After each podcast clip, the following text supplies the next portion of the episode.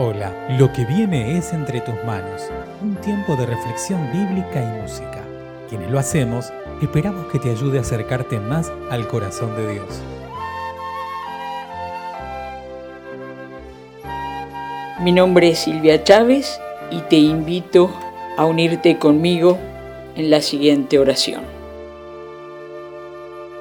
Que nuestros ojos vean, Dios y Padre, lo extraordinario y que nuestros labios y nuestro actuar comuniquen la buena noticia de ser un Dios con nosotros, con nosotras.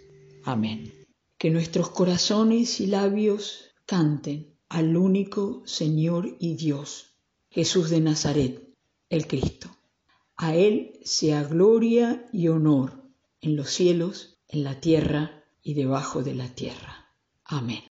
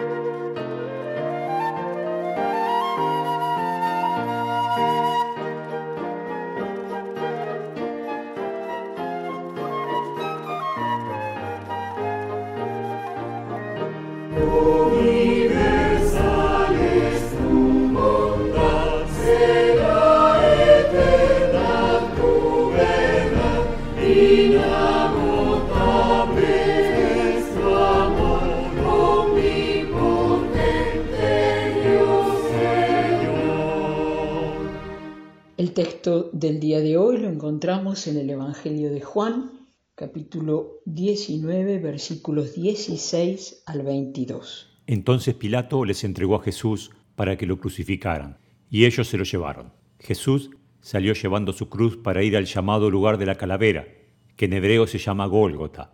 Allí lo crucificaron y con él a otros dos, uno a cada lado, quedando Jesús en el medio.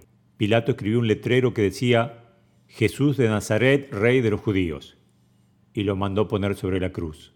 Muchos judíos leyeron aquel letrero porque el lugar donde crucificaron a Jesús estaba cerca de la ciudad, y el letrero estaba escrito en hebreo, latín y griego. Por eso, los jefes de los sacerdotes de los judíos dijeron a Pilato, no escribas rey de los judíos, sino escribe el que dice ser rey de los judíos. Pero Pilato les contestó, lo que he escrito, escrito lo dejo. La cultura popular, Pilato es recordado por la expresión se lavó las manos, refiriéndose a alguien que no se comprometió, que tuvo más en cuenta su proyecto personal, su propia vida, que trabajar por la justicia. También es recordado porque cuando tuvo frente suyo a la verdad, pregunta qué es la verdad y sale inmediatamente de la escena sin poder ver que frente a sus ojos estaba la verdad misma, el camino, la verdad y la vida, Jesús, el Nazareno. En este relato sencillo del Evangelio de Juan, Pilato cierra este drama entregando a Jesús para crucificarlo y dando la consigna de lo que debe ir arriba del madero para identificar al condenado a muerte. Se ponía ladrón, criminal. Aquí Pilato indica que en el madero donde está Jesús vaya la consigna Jesús el Nazareno, el rey de los judíos. Lo había escuchado a Jesús diciendo que su reino no era de este mundo y que él había venido para dar cuenta de la verdad, ¿qué le habrá quedado a Pilato? ¿Qué habrá percibido este líder que no se jugó por la justicia y sin embargo es utilizado en este drama para poner una verdad? Y no solamente la pone en arameo, que era el idioma del pueblo, sino que la pone en griego y latín. La crucifixión se hacía fuera de la ciudad, sobre el camino, así que todos podrían leerla en los idiomas más conocidos de aquel momento en Palestina. Jesús el Nazareno, el rey de los judíos. Un rey cuya tarea es reconciliar, volver a unir lo que estaba separado de Dios Padre. Un rey cuya tarea es rescatar, rescatarnos de nuestra manera de vivir, con miedos, de manera egoísta, miserable, y darnos vida de la buena.